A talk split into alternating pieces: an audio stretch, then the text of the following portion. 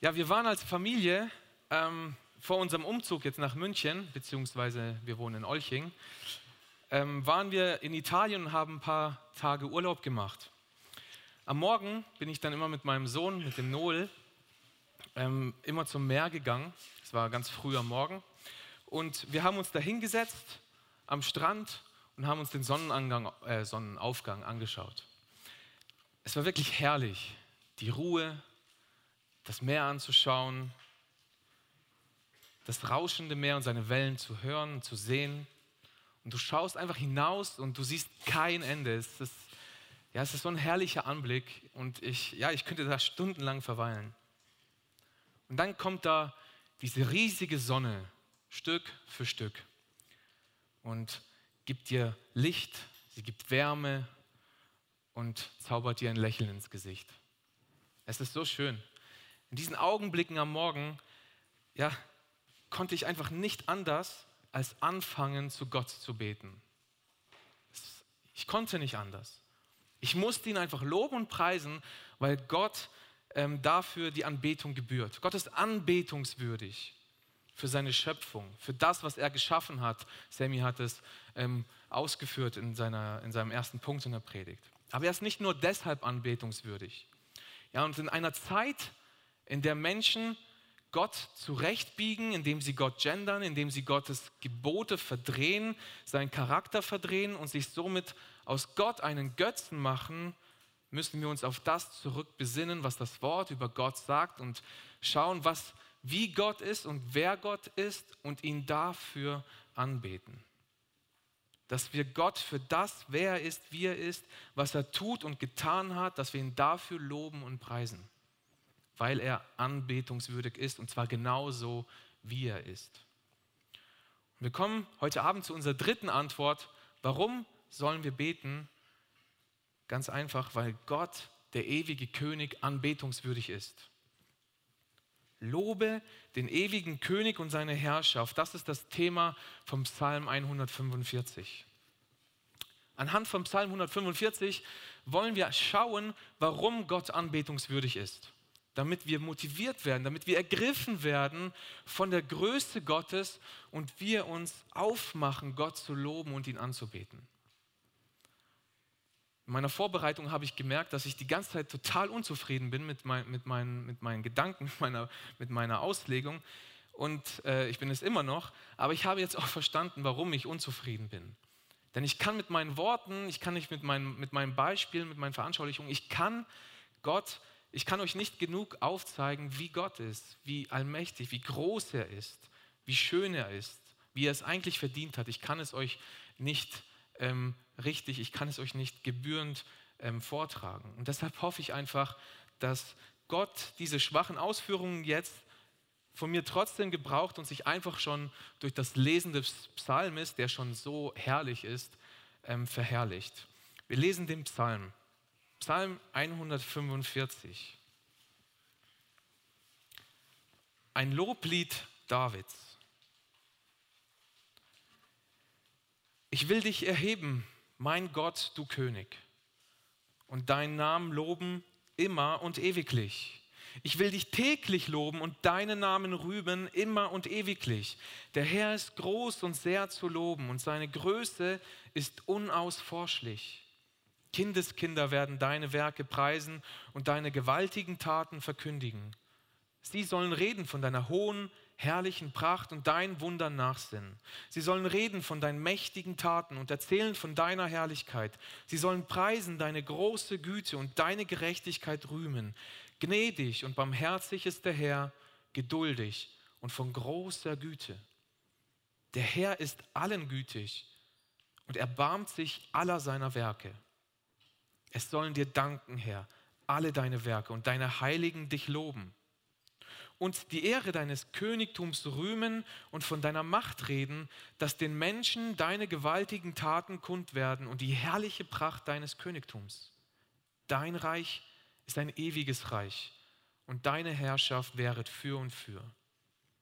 Der Herr ist getreu in all seinen Worten und gnädig in all seinen Werken.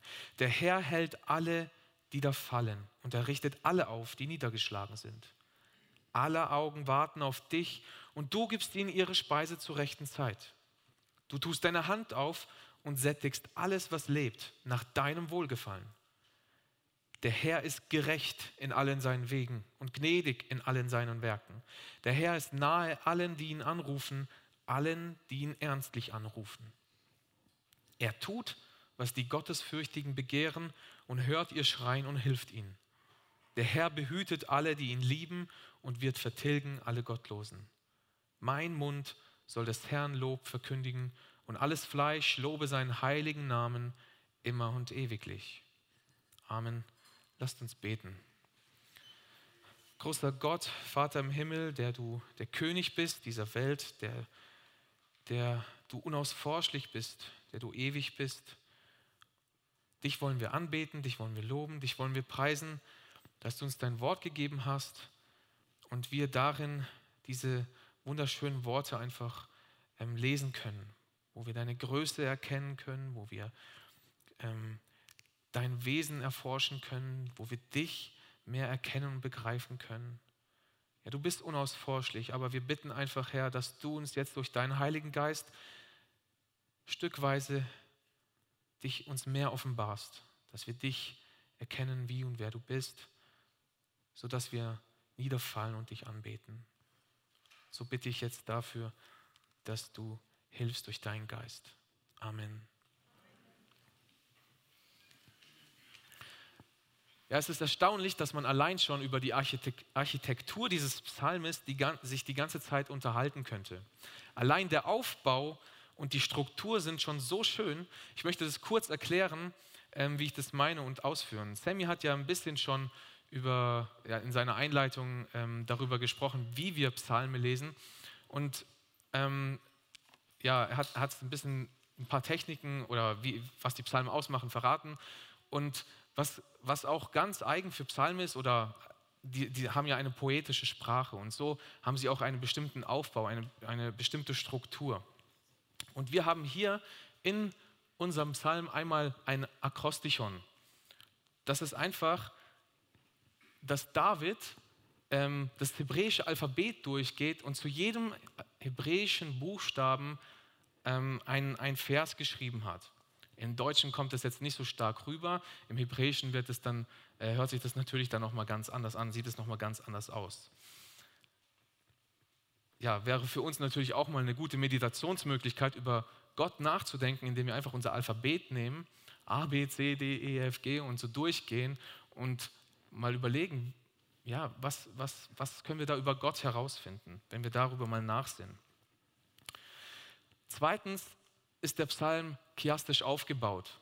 Das bedeutet, ein Chiasmus ist einfach nur ein Aufbau, den wir sehr häufig in den Psalmen finden. Nicht nur in den Psalmen, das finden wir allgemein im Alten Testament, aber auch im Neuen Testament stellenweise.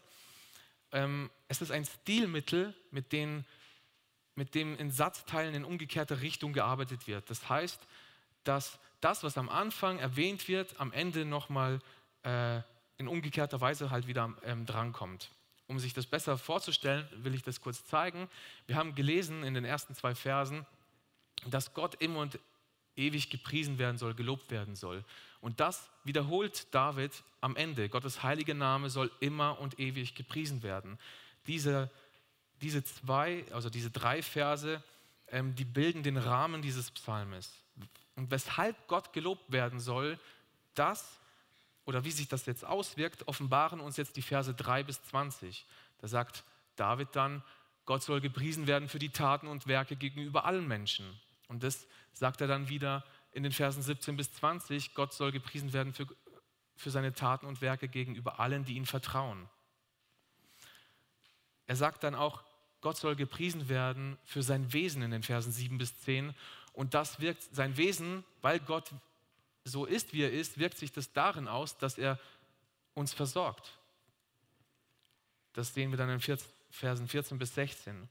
Und dann, ganz typisch auch oder ganz oft beim Chiasmus ist dann, dass der Schwerpunkt des Psalmes in der Mitte liegt. Die Verse 11 bis 13. Lob für Gottes herrliches und ewig bestehendes Königreich. Der Schwerpunkt des Psalmes liegt hier in der Mitte Und hier ist dieser zentrale Gedanke, hier ist der Höhepunkt des Psalmes. Von hier ausgehend versteht sich der Rest des Psalmes auch besser. Und das Thema des Psalmes ist deutlich. Lobe den ewigen König. Dieser Psalm enthält nur Lobgesang auf Gott. Er ist der einzige Psalm mit der Überschrift ein Loblied oder ein Lobgesang. Gott soll immer und ewig gepriesen werden. Der Psalm beginnt damit und er endet damit. Der Lob Gottes soll eine Dauerschleife durch alle Zeiten, durch alle Generationen hindurchgehen. Und der Psalm gibt uns jetzt fünf Antworten darauf, warum Gott lobenswert ist. Du kannst gerne die Präsentation ausschalten. Fünf Antworten, warum Gott lobenswert ist. Erstens, Gottes Größe und seine großen Taten sind lobenswert. Zweitens, Gottes Wesen ist lobenswert. Drittens, Gottes Reich und seine Herrschaft sind lobenswert. Viertens, Gottes Versorgen ist lobenswert und Gottes Treue, fünftens, ist lobenswert. Wir wollen chronologisch durch diesen Psalm durchgehen und beginnen mit unserem ersten Punkt. Gottes Größe und seine großen Taten sind lobenswert. Verse 3 bis 6. Der Herr ist groß und sehr zu loben, seine Größe ist unausforschlich. Kindeskinder werden deine Werke preisen, deine gewaltigen Taten verkündigen. Sie sollen reden von deiner hohen, herrlichen Pracht und deinen Wunder nachsinnen. Sie sollen reden von deinen mächtigen Taten und erzählen von deiner Herrlichkeit. Der Herr ist groß und seine Größe ist unerforschlich. Das zeigt sich in den Werken und Taten. Gottes Werke sind unbegreiflich, wie er Dinge geschaffen hat, bis ins kleinste Detail, kunstvoll erdacht. Es ist wunderbar und es ist unbegreiflich. Denken wir nur einmal als, als Beispiel an eine Schwangerschaft, wie sich das Kind im Bauch der Mutter entwickelt, wie es heranwächst, dann es zur Geburt kommt, wie sich der Körper der Frau verändert, damit das Kind zu essen bekommt und versorgt wird. Alles ist perfekt aufeinander abgestimmt, bis ins kleinste Detail, bis ins kleinste Detail. Und selbst die Inhaltsstoffe der Muttermilch für das Kind ist so abgestimmt, damit es gesund wachsen kann und mit allen Vitaminen versorgt wird. Wir sehen Gottes Größe und Unerforschlichkeit in unserer Welt. Diese Welt können wir zwar mit Google Earth überblicken, aber was alles in dieser Welt steckt, das erkennen wir nicht. Wie die ganzen Elemente zusammenhängen und die Naturgesetze zusammen harmonieren ist immer und wird auch noch immer Forschungsgegenstand bleiben. Und nehmen wir nur die Weite und die Tiefe des Universums, das scheinbar kein Ende hat. Menschen schicken eine Rakete mit einem Roboter an Bord 480 Millionen Kilometer weit.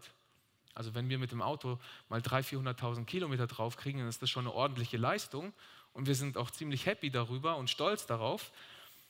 Und dafür brauchen wir ein paar Jahre aber 480 Millionen Kilometer weit. Circa sieben Monate ist dieses Ding unterwegs und es kommt nur am Mars an. Von unserem Standpunkt aus betrachtet ist das vielleicht der Anfang des Universums. Dahinter liegen noch so viele, viele andere Planeten. Und das ist ja nur das, was Gott geschaffen hat. Wie groß und wie unerforschlich muss Gott selbst sein? Ist so ein großer Gott nicht anzubeten?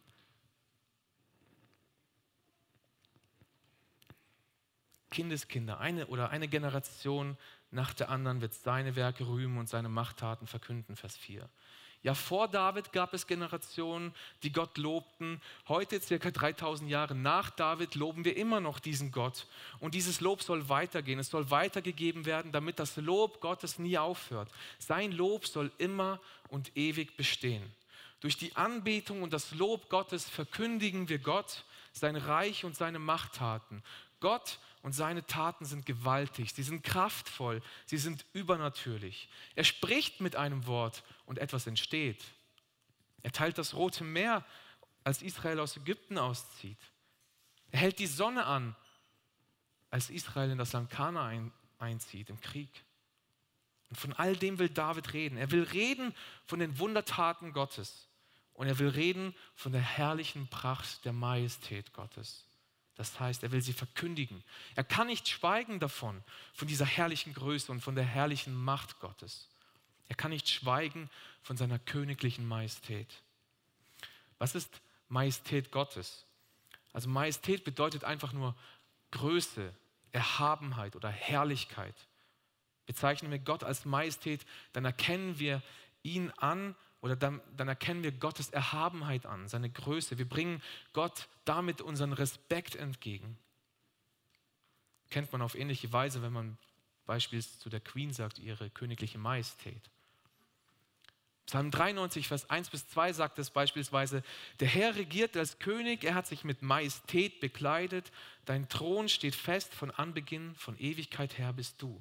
Also mit dem, mit dem Begriff Majestät soll uns die Größe Gottes bewusst werden und dass wir Gott dann als Reaktion darauf hin verehren. Diese große und Macht, ist dieser große und dieser machtvolle König nicht anbetungswürdig? Betest du ihn an? Lobpreist du ihn für seine mächtigen Werke, auch in deinem Leben? Wie und wann reden wir von der Herrlichkeit Gottes und von seinen mächtigen Taten? Jeden Tag? Wollen wir es immer und ewig tun? Preist und lobst du Gott für seine herrliche Schöpfung, die wir jeden Tag genießen dürfen? Lobst du ihn, dass er dich auf unerklärliche Weise zu sich gezogen hat und dich gerettet hat und jetzt dein König ist? Welche Ehre, so einen Herrscher zu haben. Lobst du und preist du ihn dafür, dass er in deinem Leben Wundert, Wundertaten vollbringt. In unserem zweiten Punkt sehen wir jetzt, wie dieser König ist und dass er deshalb lobenswert ist. Gottes Wesen ist lobenswert. David schreibt davon, dass Gottes Güte und seine Gerechtigkeit zu preisen sind. Gottes Wesen ist durch und durch gerecht. Es wäre furchtbar, wenn wir einen willkürlichen, ungerechten König hätten, oder? Man würde niemals wissen, wie man gerade bei ihm steht, wo man gerade dran ist. Man muss ständig vor seiner Herrschaft zittern. Ich muss da an Kim Jong-un denken. Das Bild, was wir durch, äh, ja, durch die Medien von ihm mitbekommen, lässt er ahnen, dass du dir in seiner Gegenwart nicht sicher sein kannst, was mit dir jetzt als nächstes passiert. Aber Gottes Handeln ist immer gerecht. Das heißt, Gott tut immer, was richtig ist, was gut ist und was recht ist, was gerecht ist. Er belohnt diejenigen, die seine Gesetze befolgen und er bestraft, bestraft die, die seine Gesetzen gegenüber ungehorsam sind. Auch das ist gerecht. Weil er das höchste Wesen ist, sind seine Gesetze maßgebend für die gesamte Schöpfung, für jedes Geschöpf. Und somit, weil Gott gerecht ist, verdienen wir eigentlich den Tod. Denn die gerechte Strafe der Sünde ist Tod. Sagt Paulus in Römer 6,23, der Lohn der Sünde aber ist Tod. Das heißt, es wäre völlig gerecht, wenn du und ich die Strafe für unsere Sünden selbst bezahlen und sterben und ewig getrennt sind von Gott. Das ist gerecht.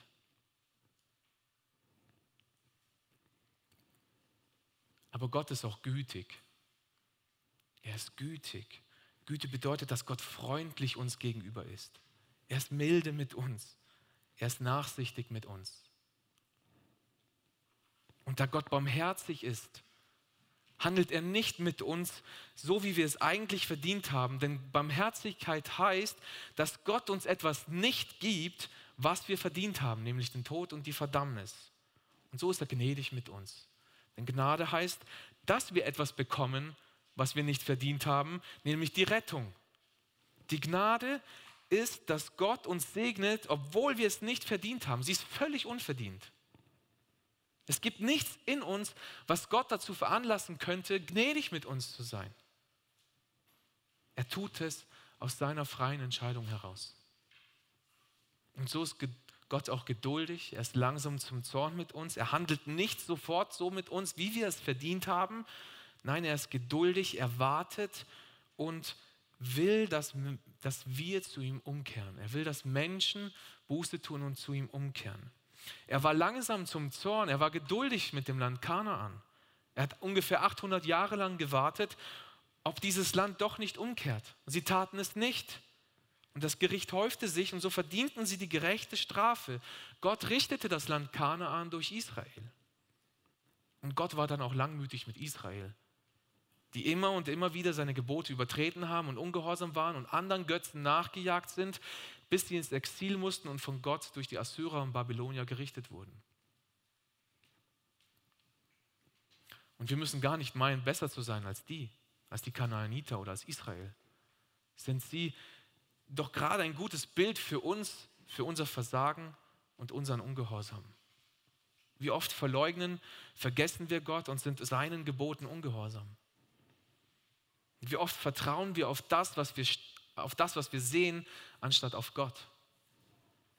Wie oft beten wir innerlich doch unser Geld an, unser materielles Hab und Gut und suchen darin unsere Sicherheit anstatt in Gott. Wie oft verwerfen wir Gott. Aber wie herrlich, dass Gott langsam zum Zorn ist, dass er geduldig ist mit uns, dass er barmherzig ist und voller Güte und Gnade. Was für ein herrlicher Gott, dass er uns nicht auslöscht, dass er nachsichtig mit uns ist und uns nicht so behandelt, wie wir es eigentlich verdient haben. Wie sehr müssen wir Gott dafür loben und preisen und ihn anbeten.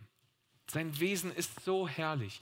Wie schön ist es, so einen König und Herrscher zu haben, in dessen Gegenwart du dich sicher fühlen kannst, wo du nicht zittern musst vor seiner Herrschaft. Er ist ein liebender und ein mitfühlender König. Wie Matthias Moklers letzten Sonntag in der Predigt sagte, Gott ist kein Sklaventreiber. Nein, er ist ein liebender, er ist ein mitfühlender und ein gerechter Herrscher. Heißt das eigentlich, dass Gott ungerecht handelt, wenn er uns nicht für die Strafe, ähm, wenn er, dass er eigentlich ungerecht handelt, weil er uns nicht die Strafe gibt, die wir verdient haben? Ist das eigentlich ungerecht? Nein. Deshalb sandte er seinen Sohn, damit, die, damit er die Strafe auf sich nimmt und sühnt und wir bekommen die Gerechtigkeit von Christus zugerechnet und so wir, können wir vollkommen rein und sicher in der Gegenwart Gottes sein. Und wie überaus freundlich und gnädig ist Gott mit uns. Diese Freundlichkeit und Gnade betrifft alle Werke Gottes, sagt David. Ja, lobst und preist du Gott für sein herrliches Wesen. Erhebst du ihn, jubelst du ihm zu, weil er so ist, wie er ist. Liebst du ihn so, wie er ist und für das, was er ist und was er für dich getan hat. Wir sollten niemals vergessen, wie wunderbar Gott ist und was er getan hat für uns in Christus. Niemals darf unser Zustand zu einer Normalität werden, sondern immer wieder neu sollten wir uns dieser Barmherzigkeit und dieser Gnade Gottes bewusst sein. Im dritten Punkt sehen wir jetzt, dass Gott lobenswert ist für sein Reich und seine Herrschaft. Gottes Reich und seine Herrschaft sind lobenswert. Das Reich Gottes ist ein herrliches Reich. Es ist ein prachtvolles Reich, wie David in Vers 11 und 12 sagt. Und es ist ein machtvolles Reich. Es ist ein Reich aller Zeitalter, Vers 13. Das heißt, es besteht in allen Generationen. Es wird nicht aufhören. Dieses Reich wird niemand besiegen können. Dieses Reich wird nie untergehen. Es bleibt in allen Zeitaltern bestehen. Das Reich Gottes nimmt eine zentrale Stelle ein in der Bibel, also in der gesamten Erlösungsgeschichte. Und deshalb ist dieses herrliche Reich auch hier der Schwerpunkt des Psalmes. Es ist richtig und gut, Gott für sein herrliches Reich zu loben. Dieses Reich ist wichtig, denn jeder, der Buße tut und an Jesus Christus glaubt, ist Bürger dieses Reiches.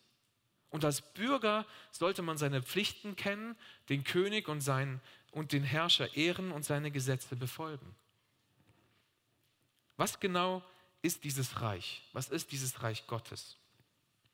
Christopher Morgan definiert es wie folgt. Ich fand die Definition so gut, dass ich sie einfach übernommen habe. Er sagt, das Königreich ist die Herrschaft Gottes über sein Volk in seiner Schöpfung, die durch seinen Messias im neuen Bund errichtet wurde und die jetzt in der Welt gegenwärtig ist, auch wenn sie noch auf ihre Vollendung bei der Wiederkunft Christi wartet. Ich lese es noch einmal. Das Königreich ist die Herrschaft Gottes über sein Volk in seiner Schöpfung, die durch seinen Messias im neuen Bund errichtet wurde und die jetzt in dieser Welt gegenwärtig ist, auch wenn sie auf ihre Vollendung bei der Wiederkunft Christi wartet. Also dieses Reich ist jetzt. Es ist gegenwärtig. Wir werden zu Bürgern dieses Reiches, wenn wir uns unter die Königsherrschaft Gottes stellen oder wenn wir, uns unter die, wenn wir unter die Königsherrschaft Gottes kommen.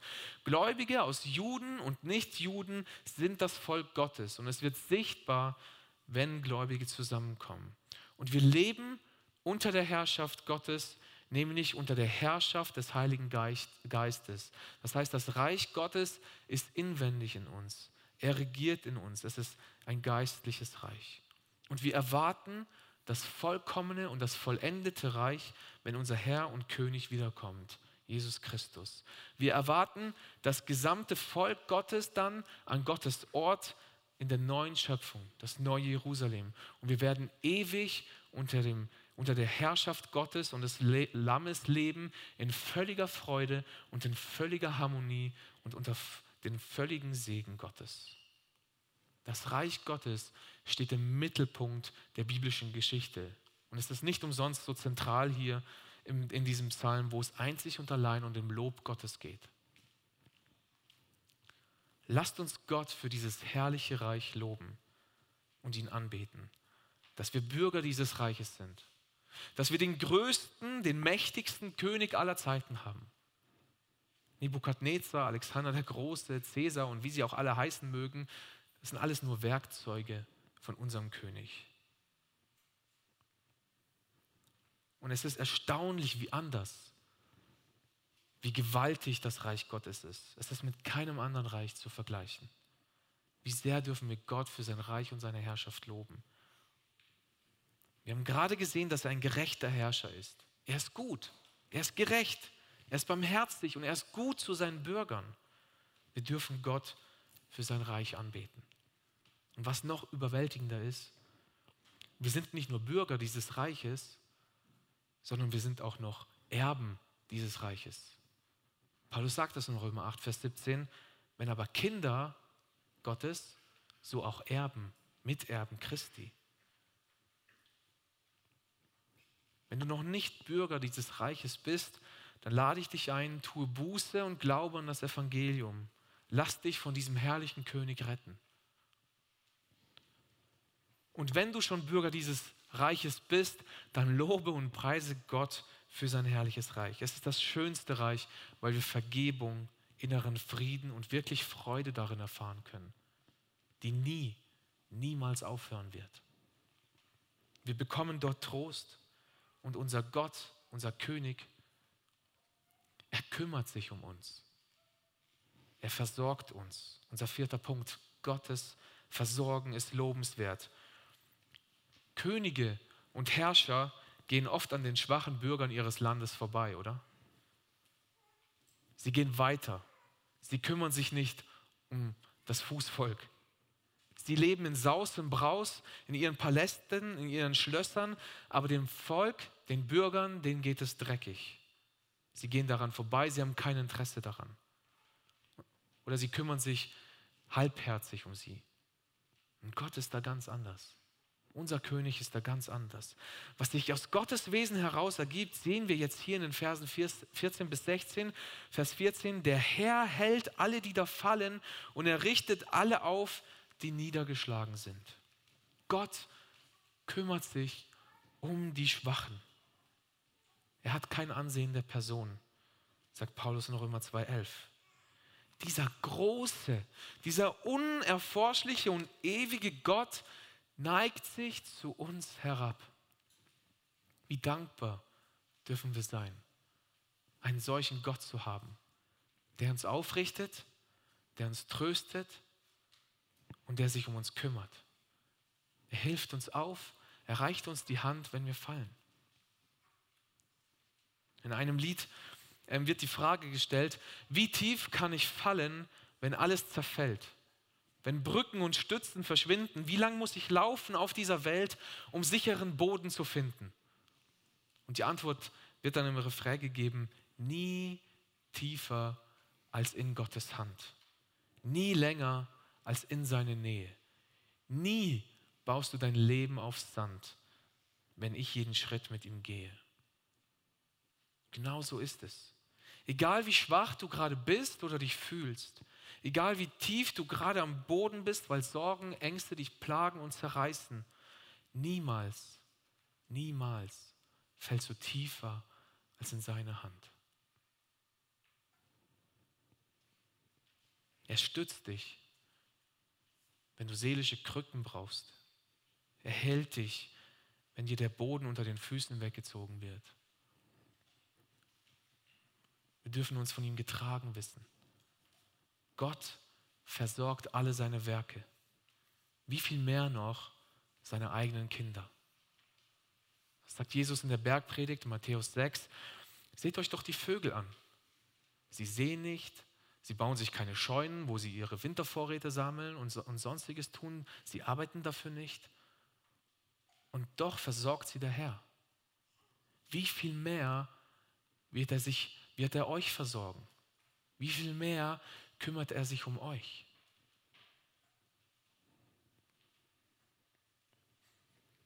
Wir dürfen Gott loben und preisen für seine herrliche Versorgung. Wir dürfen unseren König loben und ihn ehren dass er uns in Not hilft. Gott versorgt uns. Er hat es versprochen. Er hat es uns verheißen. Und er wird es tun, weil Gott treu ist. Das sehen wir in Verse 17 bis 20. Gottes Treue ist lobenswert. Einmal ist Gott treu in seinen Wegen und Werken. Der Herr ist gerecht in all seinen Werken, heißt es da, und gnädig in all seinen Werken. Er ist gnädig mit uns, er ist gerecht in seinen Wegen mit uns, die er uns führt. Auch wenn ich es nicht verstehe, ist es gut so, genauso wie es ist. Es ist gerecht, weil es Gottes Wege sind. Er macht es richtig, darauf darfst du vertrauen, weil es seine Wege sind. Römer 8, 28 sagt uns Paulus, wir wissen aber, dass denen, die Gott lieben, alle Dinge zum Guten dienen oder mitwirken, denen, die nach Vorsatz berufen sind. Ist Gott nicht lobenswert dafür, dass er alles zu unserem Besten macht? dass er alle Wege so führt, dass uns alles zum Guten mitwirkt und dient. Und er ist treu gegenüber diesem Versprechen. Deshalb werden seine Wege gut mit uns sein. Er ist treu, weil er es verspricht, denen nahe zu sein, die ihn in Wahrheit anrufen. Das heißt, er wird uns hören. Er wird die hören, die aufrichtig zu ihm kommen. Wie Jesus das ja auch selbst in Johannes 4,23 sagt, dass die, welche Gott anbeten, ihn in Wahrheit und Geist anbeten sollen. Das heißt, du musst nicht versuchen, so ernst wie möglich zu beten, ähm, damit Gott dich erhört. Du musst dich immer mehr anstrengen und äh, immer ernsthafter werden in deinem Gebet. Nein, es geht darum, dass du mit, einer, mit der richtigen Herzenshaltung zu Gott kommst. Viele Menschen kommen mit, der, mit einer Erwartungshaltung im Gebet zu Gott. Sie kommen zu Gott und wollen, dass er ihnen hilft oder nur hilft. Sie wollen, dass Gott ihre selbst, seine, oder die selbstsüchtigen Wünsche erfüllt. Sie wollen von Gott nur was wissen, um sich selbst mehr zu bereichern. Suchst du Gott wirklich um seiner selbst willen und um für deine Seele Frieden zu bekommen? Oder, bekommst, oder kommst du nur zu ihm, damit auch dir, damit er auch dir irgendwelche Wünsche erfüllt? Im Psalm 51, Vers 19 betet David, ein zerbrochenes und ein zerschlagenes Herz wirst du Gott nicht verachten. Ist Gott nicht lobenswert dafür, dass er sich, dass er sich uns naht, wenn wir aufrichtig zu ihm kommen? Dass er uns nicht wegschickt, wegschickt. Wir müssen uns nicht anmelden für eine Audienz beim König. Nein, wir können ihn alle Zeit anrufen. Preis den Herrn dafür. Lobe ihn dafür. Und er tut auch noch, was die Gottesfürchtigen begehren und hört ihr Schreien und er hilft ihnen. Was für ein herrlicher Gott und König, der nicht nur seine Bürger stützt und sie aufrichtet, nein, er hört sie an und er hilft ihnen und er tut, was, was sie bitten. Gott ist treu in seinen Wegen und Werke und er ist auch treu in seinen Verheißungen. Er hat verheißen, seine Bürger zu bewahren und dieses Versprechen wird erhalten. In Philippa 1, Vers 6 sagt Paulus, dass der, der ein gutes Werk in euch angefangen hat, es auch vollenden wird. Die Bürger werden von dem König beschützt. Sie gehen nicht verloren. Niemand kann sie aus seinem Reich herausreißen. Jesus sagt es, Johannes 10, 28, und ich gebe ihnen ewiges Leben und sie gehen nicht verloren in Ewigkeit und niemand wird sie aus, der, aus meiner Hand rauben. Das verspricht er uns. Und weil Gott treu ist, kann er seine Versprechen nicht brechen. Das heißt, es wird auf jeden Fall so eintreffen. Genauso wie er sein Versprechen treu sein wird und muss, die Gottlosen zu bestrafen. Weil Gott es gesagt hat und er treu ist, werden die Gottlosen auch ihre gerechte Strafe bekommen. Wie lobenswert ist Gottes Treue. Er hat dir versprochen, dass alle Wege, die er dich führt, gut sind, dass sie gerecht sind. Er hat diesen Weg mit dir begonnen und er wird diesen Weg, wird dich auf diesem Weg begleiten und er wird dich auf diesem Weg bis zum Ende führen. Er ist da, er stützt dich und er richtet dich auf, wenn du stolperst und er wird dich ans Ziel bringen. Er tut es, weil er es versprochen hat und er hält sein Versprechen. Es liegt nicht an deinem Willen, nicht an deinem Gehorsam oder an deinem Ungehorsam. Er tut es, weil er, an seinem, weil er seinem Versprechen treu ist. Er hält dich auf diesen Weg bis ans Ende deines Lebens, bis du bei ihm bist. Wie herrlich und wie lobenswert ist dieser Gott. Wie lobenswert ist Gottes Treue, die er uns auch in Christus zeigt, dass Jesus in allem treu war und wir uns durch Christus jetzt nahen können und vor dem Thron Gottes kommen dürfen. Wie lobenswert ist dieser Gott. Gott, der große König, ist lobenswert und deshalb wollen wir beten. Wir wollen beten, weil er selbst unerforschlich und seine Taten und Werke mächtig und gewaltig sind. Wir wollen beten und Gott loben, weil sein Wesen so herrlich ist. Wir wollen beten und Gott loben, weil sein Reich und seine Herrschaft überwältigend sind. Wir wollen beten und Gott loben, weil er uns versorgt. Wir wollen beten und Gott loben, weil er treu ist. Gott ist lobenswert und er allein, der heilige Gott, verdient Anbetung von jedem Geschöpf. Dieser Lobgesang soll eine Dauerschleife sein von jedem Geschöpf. In den Versen 1 bis 2 singt David allein diesen Psalm. In Vers 4 sind es alle Generationen, die Gott loben.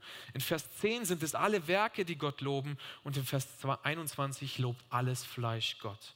In diesen Lobgesang, den auch wir in der Ewigkeit singen werden, wollen wir einstimmen, wie es in Offenbarung 4,8 heißt: Heilig, Heilig, heilig, Herr Gott Allmächtiger, der da war und der da ist und der da kommt.